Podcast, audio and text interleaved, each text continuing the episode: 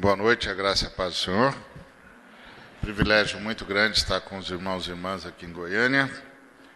É, reitero e ratifico o agradecimento do Tiago ao Ministério Sal da Terra, ao Marcão, ao Paulo.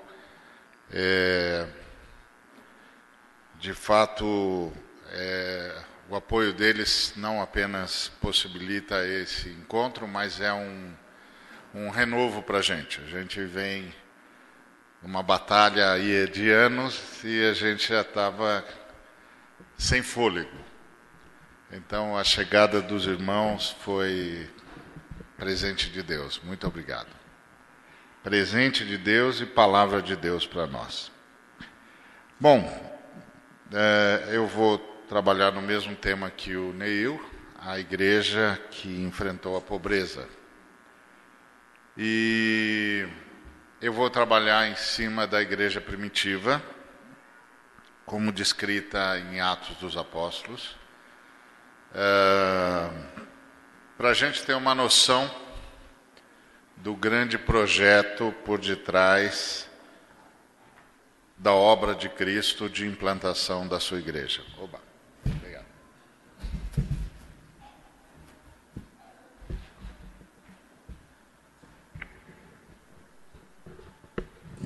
Como o Neil é esportista e tal, ele não precisa sentar, mas como a idade já faz diferença para mim, eu já sento e agradeço demais a Deus por, pelo cara que inventou a cadeira. Então, a primeira igreja, a igreja em Jerusalém, e, e depois as, as igrejas que ela, que ela produziu, de forma espontânea ou não, como Antioquia, por exemplo, foram igrejas locais que enfrentaram a pobreza. Enfrentaram a pobreza como, como igreja local e enfrentaram a pobreza como comunhão de igrejas. Começaram é, reagindo a uma realidade. A igreja de Cristo nasceu em meio aos pobres, nasceu em meio aos escravos, nasceu em meio aos despossuídos e decidiu enfrentar a pobreza. Fizeram isso movido pelo testemunho de Jesus. Afinal de contas, você estava falando com pessoas que andaram com Jesus durante três anos. Então, nada mais natural de que elas, começando o seu ministério, o seu trabalho, cuidando de gente, fizessem uh, exatamente o que viram Jesus fazer.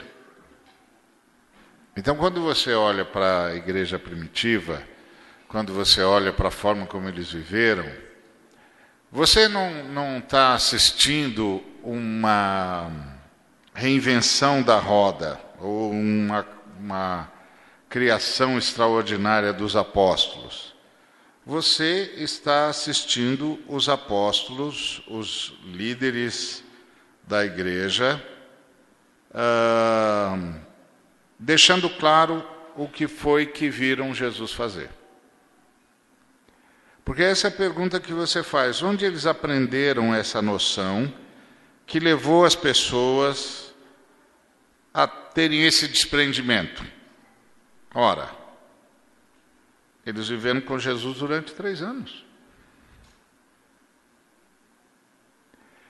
Então, eles simplesmente reproduziram o que viveram com ele. Eles tinham um modelo. Eles viram como Jesus fez. Por isso, o versículo 44 do capítulo 2 de Atos diz: Todos os que creram estavam juntos. Todos os que creram estavam juntos e tinham tudo em comum. Isso é o que se podia dizer do grupo de discípulos ao lado de Jesus. Ah, como é que é Jesus e os seus discípulos? Eles estão sempre juntos e eles têm tudo em comum. Aí os discípulos vão liderar a igreja e ensinam a igreja que devemos estar todos juntos e devemos ter tudo em comum. Por quê? Porque foi assim que Jesus fez. Foi assim que Jesus viveu. Foi assim que nós vivemos com Jesus. Nós estávamos sempre juntos e nós tínhamos tudo em comum.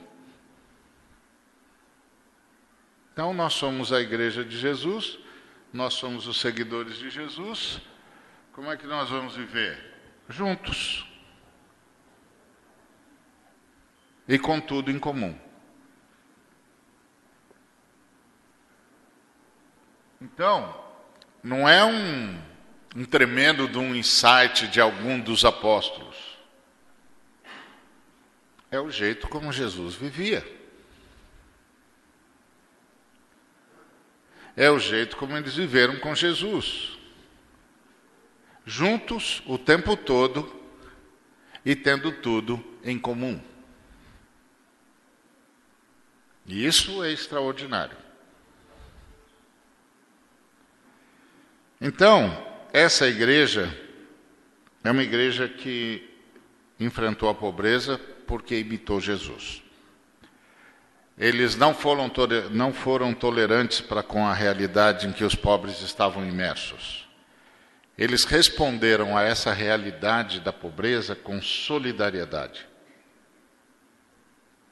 Onde os irmãos, como podiam, desfaziam-se voluntariamente das posses para ajudar os irmãos, segundo a necessidade dos mesmos.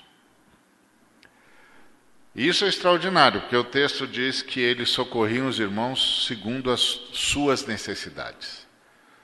Ora, sabe o que, que isso significa? Isso significa que a igreja em Jerusalém foi a primeira organização humana que se tem notícia que usou o princípio da justiça. o princípio do direito, que é a gente tem alguém que tem necessidade, a gente responde à pessoa segundo a sua necessidade. Isso é diferente de filantropia. Na filantropia, eu, o filantropo, respondo à carência segundo as minhas possibilidades e não segundo o tamanho da carência. Respondo ao necessitado segundo as minhas possibilidades e a minha boa vontade, e não segundo a necessidade dele. Eu não uso o princípio do direito, eu uso o princípio da benemerência. Eu sou benemérito, eu sou o sujeito que faço a caridade. Então sou eu que dou o tom do que eu vou fazer. Eu que decido quanto vou fazer, quando vou fazer e como vou fazer. E a pessoa que tem a carência agradece. Obrigado, moço. Obrigado, moço. Obrigado, moço. Não só agradece, como fica com débito. Afinal de contas, o filantropo o ajudou. Não precisava, fez isso de boa vontade, foi benemérito. Não era esse o princípio da igreja em Jerusalém. O princípio da igreja em Jerusalém é que quem dava o tom da ação da igreja era o irmão que estava com necessidade. Então a lógica da igreja em Jerusalém é Alguém da comunidade tem uma necessidade, então a comunidade tem um dever. E o dever da comunidade era socorrer o irmão segundo a necessidade do irmão. Não segundo a boa vontade da comunidade, não segundo a benemerência da, da comunidade, mas segundo a necessidade do irmão. Então, você percebe com isso que a igreja primitiva, a igreja em Jerusalém, estabeleceu um padrão mínimo. e que todo mundo que tinha um padrão abaixo desse padrão mínimo era considerado como alguém em estado de necessidade. E esse alguém em estado de necessidade era socorrido pela igreja segundo a sua necessidade. Então não era assim, o irmão, a gente sabe que você está com uma necessidade, mas a gente só pode te ajudar com isso. Não. Nós sabemos que você tem uma necessidade, nós estamos socorrendo você segundo a sua necessidade. A igreja primitiva, essa igreja era uma igreja onde a oração, o pão nosso cada dia nos dai hoje, estava resolvida. Porque a igreja se via como a padaria de Deus. Está resolvido. Todo pão que tiver será pão nosso. Toda possibilidade que houver será possibilidade nossa. Está resolvido. Está respondida a oração. A gente nem sempre se dá conta de que quando a gente aprendeu com Jesus a orar, o pão nosso cada dia nos dá hoje, a gente não se deu conta de que a resposta àquela oração seria a igreja. Porque quando Jesus ensinou os discípulos a orarem, ainda não havia a igreja como nós a conhecemos. Havia o grupo de discípulos, as pessoas que seguiam de mais perto, as pessoas que seguiam de mais longe, as pessoas que eram beneficiadas, as pessoas que, que observavam.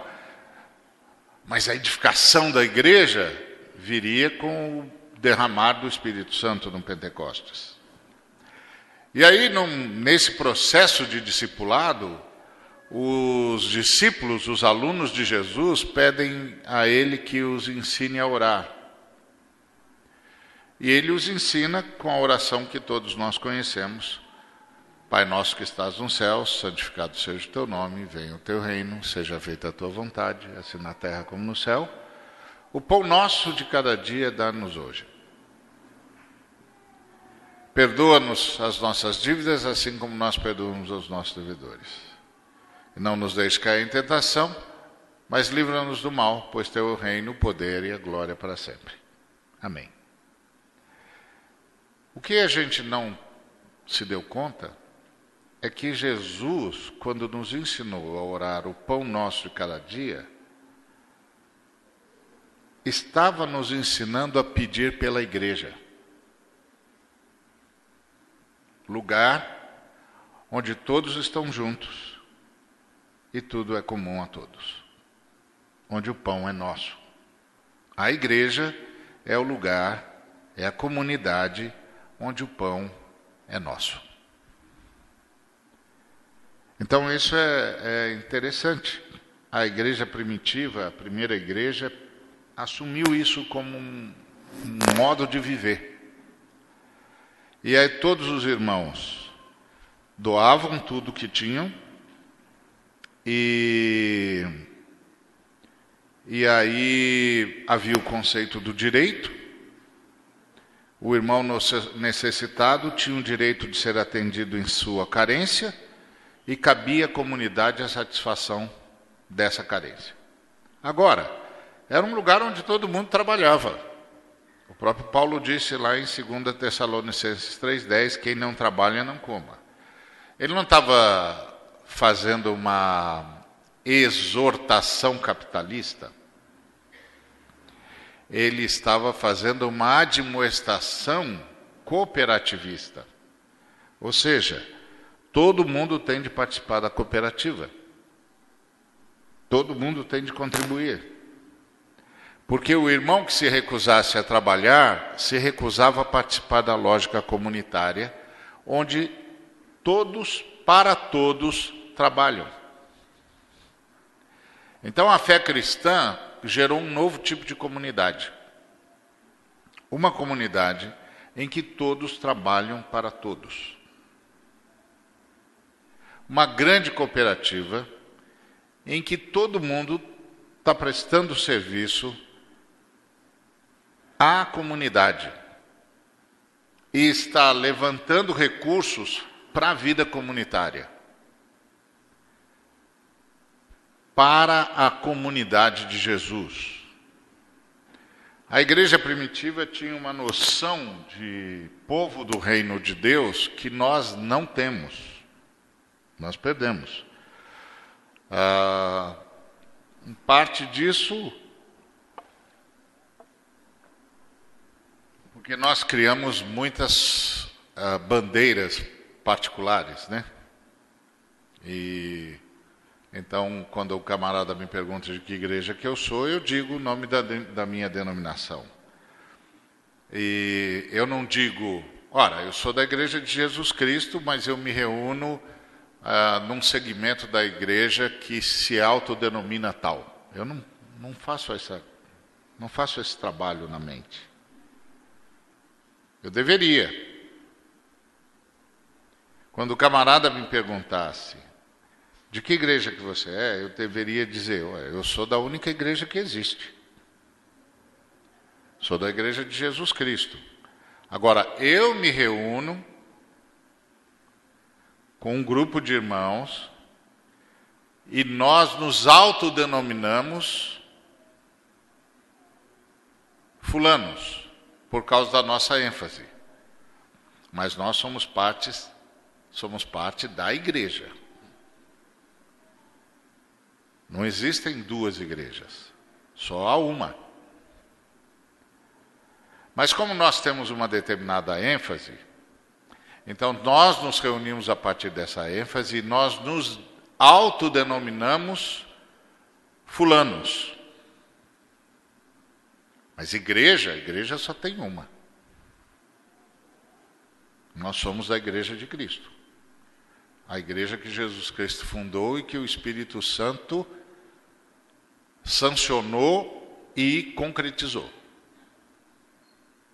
Só tem essa. É a igreja que ele vem buscar. Porque é isso, não é? Ou você, você não é do tipo que acha que só o pessoal que se reúne sob o nome que a sua, o seu grupo se reúne vai ser arrebatado. Não, é, não, não acha isso não, né? Ah, então, graças a Deus, já melhorou. Já melhorou. Você já sabe que a igreja é uma só. Que, portanto, eu não posso dizer que eu sou da igreja Y. Não tem igreja Y, só tem uma igreja. Eu faço parte de um segmento da igreja de Cristo que, por causa das nossas ênfases, se autodenominou assim. Ponto mas nós nos reconhecemos como parte da igreja. Eu não trabalho, a gente não trabalha mais com essa concepção. Por isso a gente quase trata as nossas divisões como igrejas separadas entre si. Como se o senhor fosse polígamo e tivesse muitas esposas. Então, é, a igreja primitiva era uma igreja cooperativa. E todos cooperavam com todos. A igreja primitiva, inclusive, desenvolveu um programa de sustento das viúvas. Uma espécie de programa previdenciário da igreja. A igreja assumiu a responsabilidade por aquelas que não tinham mais acesso a trabalho remunerado. E levou isso tão a sério que criou uma categoria de oficiais só para cuidar da previdência, da seguridade social da comunidade. Porque foi para isso que nasceram os, os diáconos. Eu estava pregando na igreja é, em, em, São Paulo uh, ontem, uh, uma igreja na, no bairro, na, na, zona leste de São Paulo, e eles me chamaram para ir falar lá sobre o Dia Internacional da Mulher. Eu sei que foi dia 8, mas eu só podia ir dia, dia 14, então eles adiaram para o dia 14. Aí eu falei, tá bom, então, então vamos falar sobre o dia 8 no dia 14. Aí fui lá falar sobre o dia 8 no dia 14 e li a, a ordenação dos apóstolos, dos diáconos, e disse para as irmãs: esse aqui foi o primeiro Dia Internacional da Mulher. Quem inventou o Dia Internacional da Mulher foram os apóstolos. Aí elas ficaram olhando assim para mim, eu disse, ó, oh, porque veja bem, naquela época, as mulheres não eram nem contadas. Quando o camarada falava de, um, de uma reunião qualquer, só contava os homens presentes. As mulheres não contavam. Aí as viúvas helênicas foram preteridas na distribuição do alimento. Além de mulheres, viúvas, portanto, sem um homem que falasse por elas, helênicas, portanto, correndo o risco da segregação uh, cultural. E aí, as mulheres reclamaram aos discípulos, aos, aos apóstolos, aos doze. Interessante que o texto, o texto é muito, muito, muito preciso. Ele diz assim: Se você for lá no Atos capítulo 6, você vai ver o versículo 2, o seguinte. O primeiro é a problematização. Naqueles dias, multiplicando-se o número dos discípulos, houve murmuração dos helenistas contra os hebreus. Divisão dentro da igreja, murmuração dentro da igreja, isso é um problemão porque as viúvas estavam sendo esquecidas.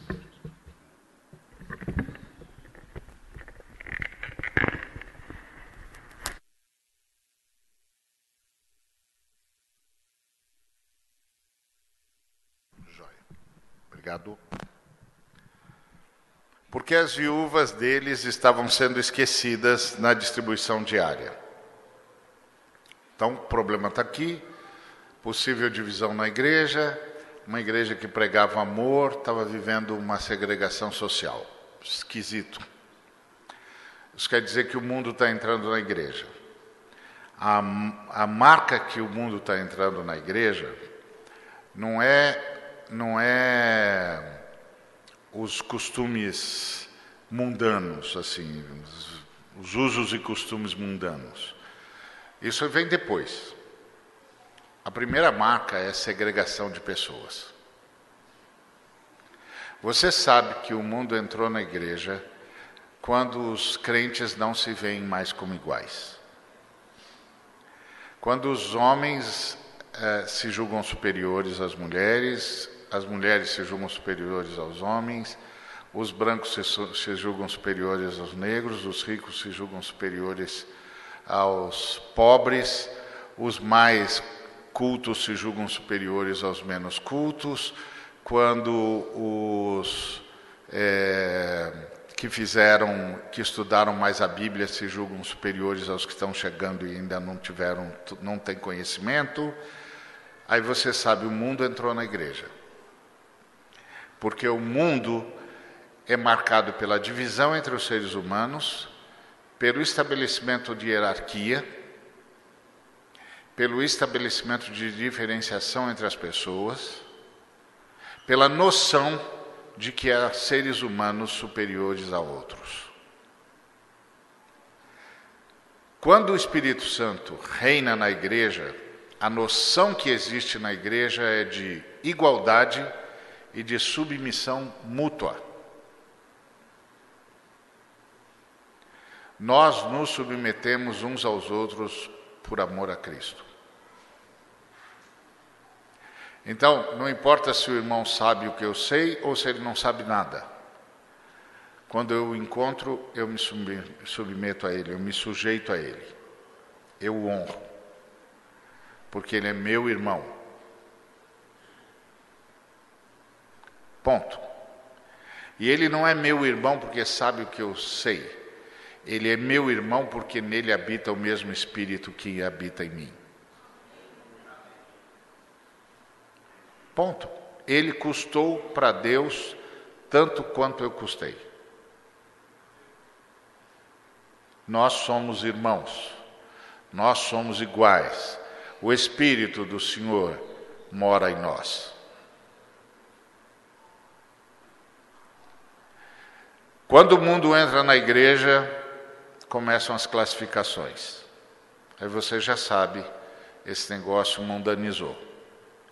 Daí, para isso degenerar em títulos, é um passo. Daí para isso degenerar em privilégios é um passo. Então, eles estão correndo um sério risco aqui. Estão correndo um sério risco. Aí o versículo 2 diz assim: Então, os doze, uh, os doze, os caras que andaram com Jesus, os caras que testemunharam a ressurreição de Jesus. Os caras que conviveram com Jesus durante três anos, que ouviram tudo que Jesus disse, os doze. Esses são inatacáveis, não dá para discutir com os doze. Você vai discutir com Pedro? Vai discutir com João? Você vai discutir com Mateus? Você vai discutir com Tomé? Vai discutir com Tiago? Dá licença, não vai dar. Vai discutir com Alfeu? Com Simão? Desculpa, não vai dar. Quando ele disser, porque Jesus disse, acabou. Acabou. Não dá nem para perguntar para ele, como é que você sabe? É, todo mundo sabe como é que ele sabe. Ele estava lá. Falou para mim. Então ele não fala simplesmente como Jesus disse, ele fala como Jesus me falou. Você vai discutir com eles? Não dá, desculpa, vai ficar para a próxima. Então os doze são inatacáveis. Não dá para mexer com os doze. Mas os doze que poderiam dizer: Nós somos os ungidos do Senhor. Mas os doze, que poderiam dizer: Nós sabemos o que vocês jamais saberão. Mas os doze, que eram as colunas da igreja, pararam para ouvir as mulheres.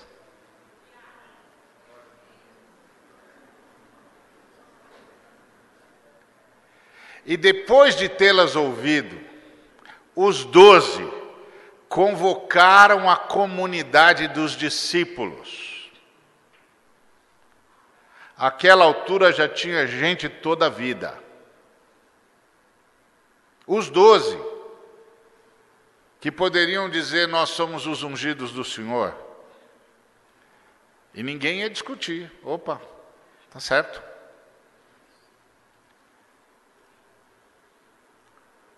Os doze que podiam dizer, como Jesus me falou, convocaram os discípulos e admitiram a sua incompetência. Quanto líder moderno você conhece que chamaria toda a igreja e diria: sou incompetente? Não consigo fazer tudo. Porque foi o que os doze fizeram. Eles disseram: Olha, não dá para a gente abandonar a palavra de Deus para servir as mesas. Não dá, a gente não consegue fazer as duas coisas.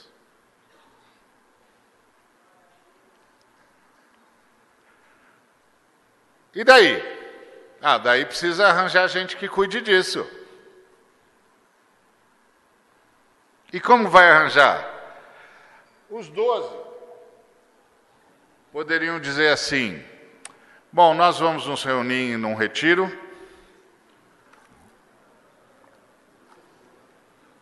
Nós vamos orar. Nós vamos pedir para Jesus se manifestar de novo diante de nós. Ele vai nos dizer quem deve ser o quê. A gente volta aqui e indica os caras. Quem é discutir com os doze?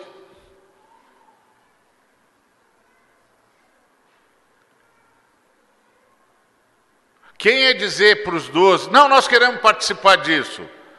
O Pedro dava uma olhada para o cara e dizia: participar do quê, cara pálida? Você quer participar do quê? Nós vamos entrar em retiro, meu filho.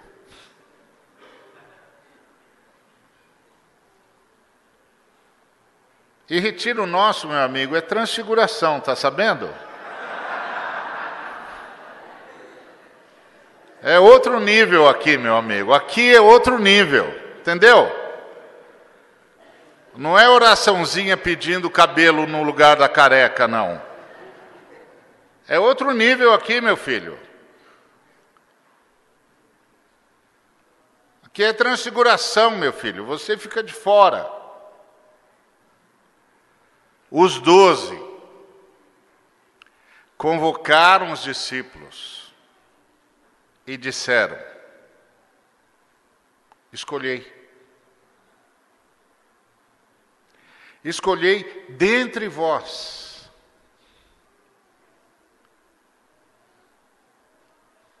sete homens para servirem as mulheres.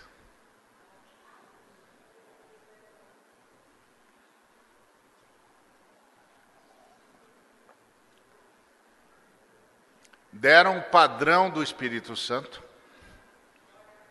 Então, padrão do Espírito Santo é esse: sete homens de ficha limpa.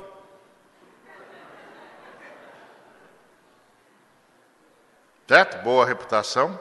Cheios do Espírito e cheios de sabedoria. Escolhei entre vós, segundo o padrão do Espírito Santo e eles vão ser encarregados. Nós os encarregaremos desse serviço. Nós vamos repartir o poder. Eles vão cuidar da segurança social da comunidade. Tudo que vocês precisarem, não precisa mais falar com a gente, vocês falam com eles. Vocês só têm de tomar cuidado para que eles sejam gente segundo o padrão do Espírito Santo. No que é que eles confiaram? Primeiro, eles confiaram no discipulado deles. Eles confiaram que aquele povo sabia o que significava gente de ficha limpa. Eles confiaram que aquele povo sabia o que significava gente cheia do Espírito Santo.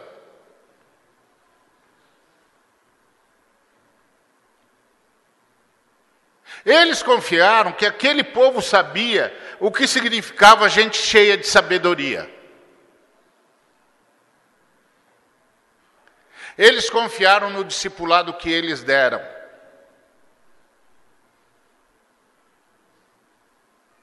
Nós ensinamos vocês. Vocês sabem o que é gente ficha limpa. Vocês sabem reconhecer um ser humano cheio do Espírito Santo? Vocês sabem reconhecer um ser humano cheio de sabedoria? Escolham. Outra coisa, eles confiaram no Espírito Santo. O Espírito Santo vai dirigir vocês. E aí vocês nos apresentam os, os irmãos e nós os encarregaremos disso. E quanto a nós, nos consagraremos à oração e ao ministério da palavra. Então, essa foi a ordem dos discípulos. Não, não foi a ordem. foi a consulta. Porque o texto diz: o parecer agradou a toda a comunidade. Gente, por que, que os doze perderam tempo em consultar a comunidade?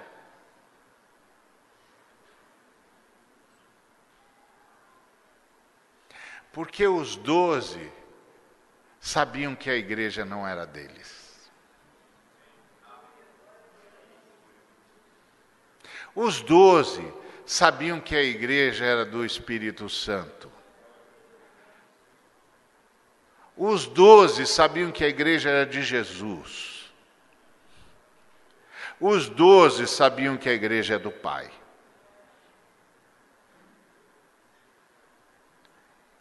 e os doze fizeram bem o seu trabalho.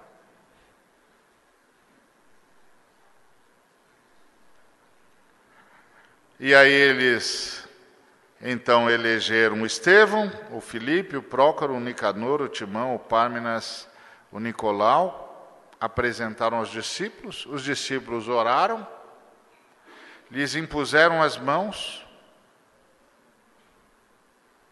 e disseram: vão servir as mulheres vão tratar da segurança social da comunidade, vão manter o padrão de justiça.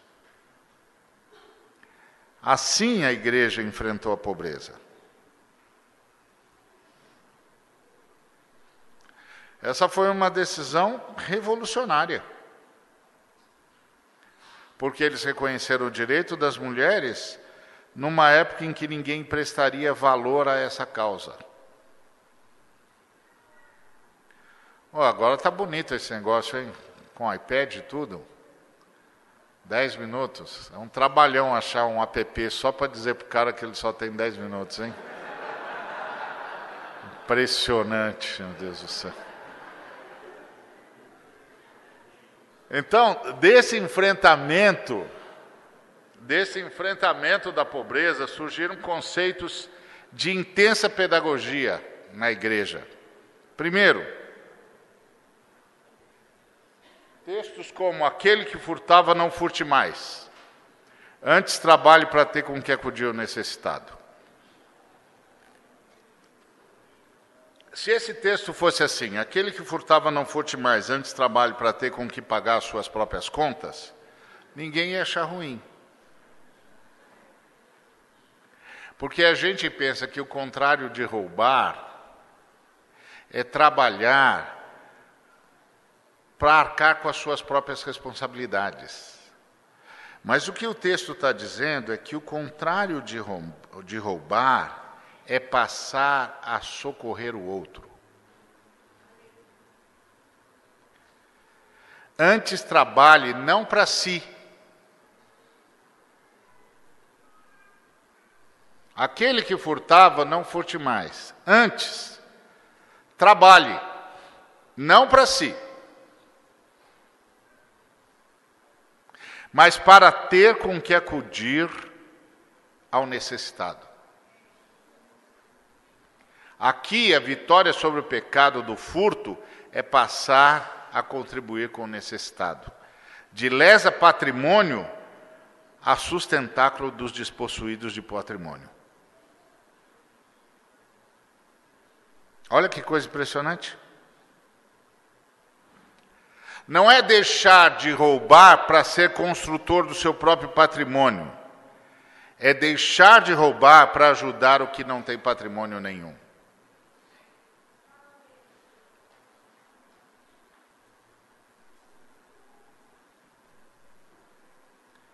Dá até para pensar que para o apóstolo o ato de acumulação se assemelha a algum tipo de furto.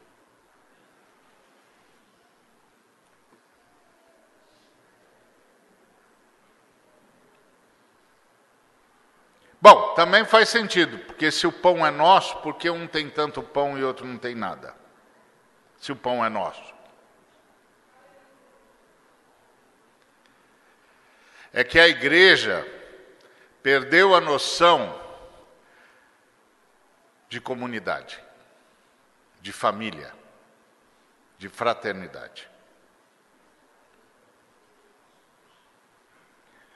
Então ela não enfrenta a pobreza. Como eu disse, com, com, de uma forma incontestável. Ela ignora.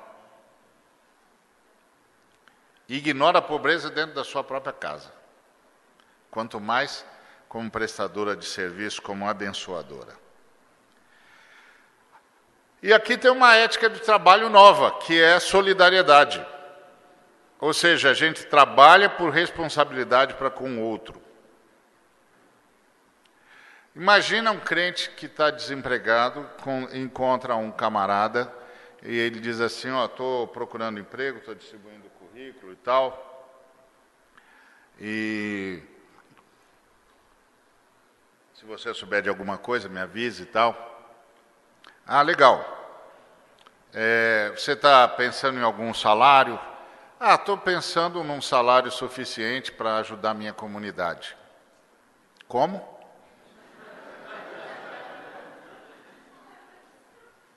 Não, estou pensando num salário para ajudar a comunidade. Desculpa, não entendi. Não, eu faço parte de uma comunidade. Você está falando da sua família? Não, não, estou falando da minha igreja. Como? É, comunidade. Sou parte de uma comunidade. E todos nós é, trabalhamos uns pelos outros. Eu quero fazer a minha parte também, então eu estou pensando num salário assim, porque esse salário eu posso cooperar com todo mundo, também dou conta das coisas que, que estão lá em casa, se bem que isso não é um problema, porque a gente vive em comunidade. É, qualquer coisa eu posso recorrer à comunidade. Mas eu quero fazer parte da cooperativa. Ah, interessante, né? Vocês vivem assim mesmo? É assim mesmo, desse jeito. Ah.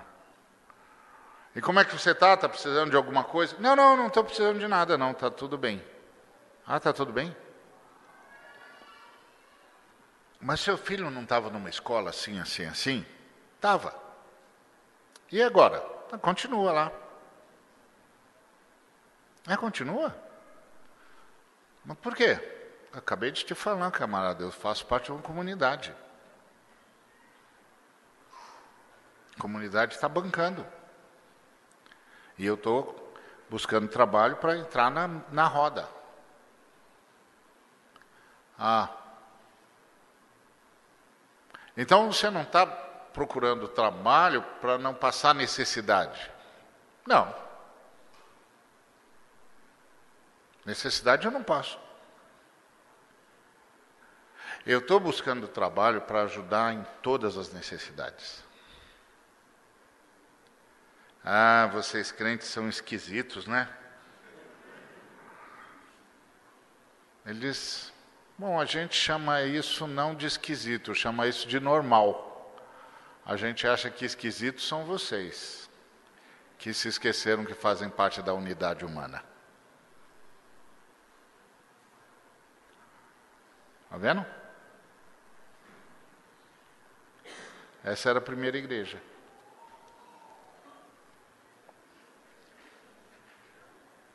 Ela enfrentou a pobreza, gerando comunidade. Então, é, nessa colocação tem uma sugestão de ética do trabalho que é solidariedade. A gente trabalha por responsabilidade para com o outro. O que amplia a dimensão da frase paulina quando diz a ninguém fiqueis devendo coisa alguma. Então não é uma coisa de que eu pedi um dinheiro emprestado para o irmão e não paguei. É a ideia de que eu faço parte da comunidade e eu preciso estar lá, junto com todo mundo. Para para pensar por um minuto que seja o impacto que uma comunidade dessa espalhada pelo mundo todo não causaria.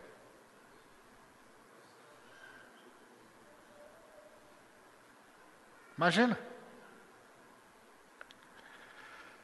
Então, uh, há um assumido débito para com o necessitado. Como disse o Paulo, não é para que os outros tenham alívio e vós sobrecarga, mas para que haja igualdade, suprindo a vossa abundância no presente a falta daqueles, de modo que a abundância daqueles venha suprir a vossa falta. E assim haja igualdade, como está escrito: o que muito colheu não teve demais, e o que pouco não teve falta. Porque nós somos uma comunidade. Percebeu? Então, essas palavras foram ditas no contexto da igreja e da coleta da igreja para Jerusalém. Então, surge a, po a possibilidade da leitura de um apontamento na direção da universalização do trabalho solidário. Então, a igreja tinha uma noção do trabalho é, é, solidário. Algo semelhante ao conceito de construção permanente da comunidade, capaz de gerar um conceito de acordo internacional pela erradicação da pobreza, pela busca da igualdade entre as nações, pela partilha, onde os superavitários se responsabilizam pelos deficitários. O que ocorre numa perspectiva de acesso universal ao trabalho e num consenso de que todos trabalham por todos pois a humanidade é que está em foco. Então, a proposta do reino de Deus, a proposta da igreja, é que as nações entre si fossem solidárias com uma comunidade.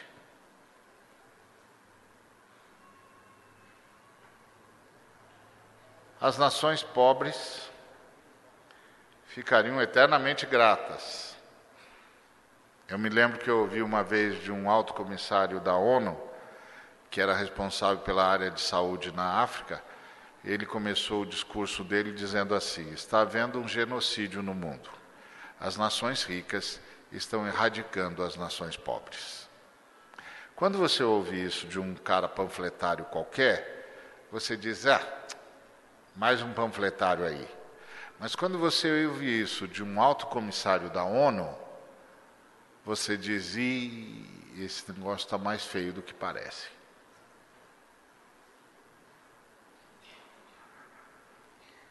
São os dados que o Neil trouxe aqui. Então, a fé cristã tem uma proposta de alcance universal. Onde os superavitários se responsabilizam pelos deficitários, e isso é numa perspectiva universal de acesso ao trabalho num consenso de que todos trabalham por todos. Porque o foco, o que está em foco, é a humanidade. Então a fé cristã tem uma proposta de construção permanente de comunidade. É uma proposta em relação ao propósito da economia. Então, para a fé cristã, o propósito da, da economia é gerar uma comunidade internacional onde quem colheu demais não tenha acúmulo e quem colheu de menos não sinta falta, não passe necessidade. É um parâmetro para a geopolítica internacional.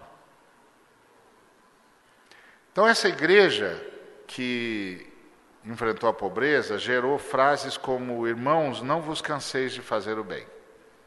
2 Tessalonicenses 3,13. Esse estímulo é dito no contexto da tentativa de alguns se aproveitarem da bondade da comunidade e desafia toda a igreja a estabelecer esses valores como inegociáveis, a despeito de qualquer tentativa de abuso. Bem, portanto, passa a ser entendido como um conjunto de valores que, que configura uma ética do trabalho para o combate à pobreza. Como está escrito na lei de Moisés, não atarás a boca ao boi que debulha o trigo. O lavrador que trabalha deve ser o primeiro a participar dos frutos. Segundo Timóteo 2,16. Onde a ética dos apóstolos coloca o trabalhador? Como o primeiro e privilegiado beneficiário do seu trabalho. A exemplo do boi, que não pode ser impedido de ser o primeiro a desfrutar da sua produção. Até porque, como o trabalho é para solidariedade voluntária, o trabalhador, para poder exercer essa partilha, tem de ter o que partilhar, tem de, ter senhor, tem de ser senhor do seu trabalho. O trabalhador está vivendo um princípio ético e um postulado econômico. O trabalhador tem de ser o primeiro a desfrutar do resultado do seu trabalho. O desenvolvimento desse princípio vai redefinir a administração de tudo. A primeira igreja, na sua intolerância para com o estado de pobreza, propôs abordagens desafiadoras, pertinentes e que ainda hoje são atuais. A grande pergunta é se a igreja de hoje quer ainda aprender com a igreja de ontem. Essa é a grande pergunta. Então fica aqui o desafio para os irmãos que têm dons. Eu adoraria ver os nossos administradores e economistas e engenheiros pensarem o um mundo a partir do reino de Deus. Adoraria ver os nossos educadores, pedagogos, literatos, professores pensar em um mundo a partir a educação a partir do reino de Deus. Adoraria ver os nossos irmãos e irmãs da área de saúde pensarem a saúde a partir do reino de Deus. Adoraria ver a igreja propondo uma mudança internacional de paradigmas. Adoraria ver os nossos advogados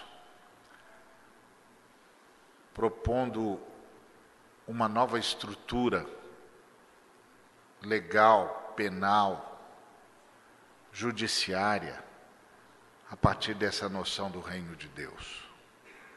Somos uma comunidade. O sonho de Deus é que a humanidade seja uma cooperativa onde todos trabalhem para todos. Nós não precisamos de, nós não precisamos de nenhum teórico fora da igreja. Nós não precisamos de nenhuma teoria fora das escrituras.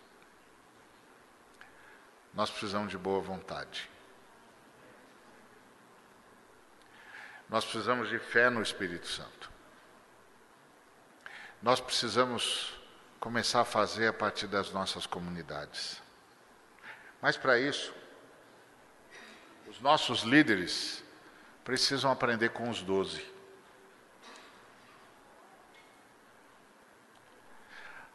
Aprender a ensinar com responsabilidade, a confiar no, naqueles a quem ensinaram,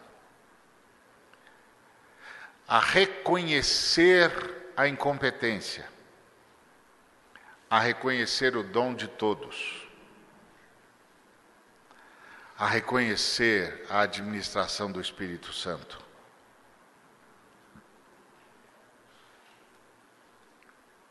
A deixarem de se achar especiais, para que tudo seja comum. Eles não precisam se achar especiais. Porque se eles ensinarem bem o povo, o povo saberá distinguir os que são cheios do Espírito Santo e os que são cheios de sabedoria.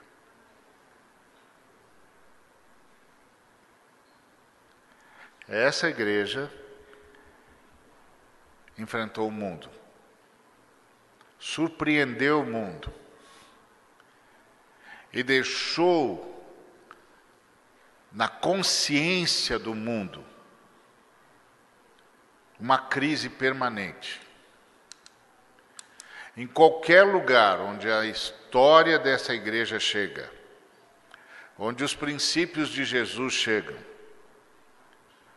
onde as palavras inspiradas pelo Espírito Santo chegam, toda e qualquer sociedade se debruça para perguntar como a gente faz para recuperar o que foi perdido na humanidade. Que Deus nos abençoe.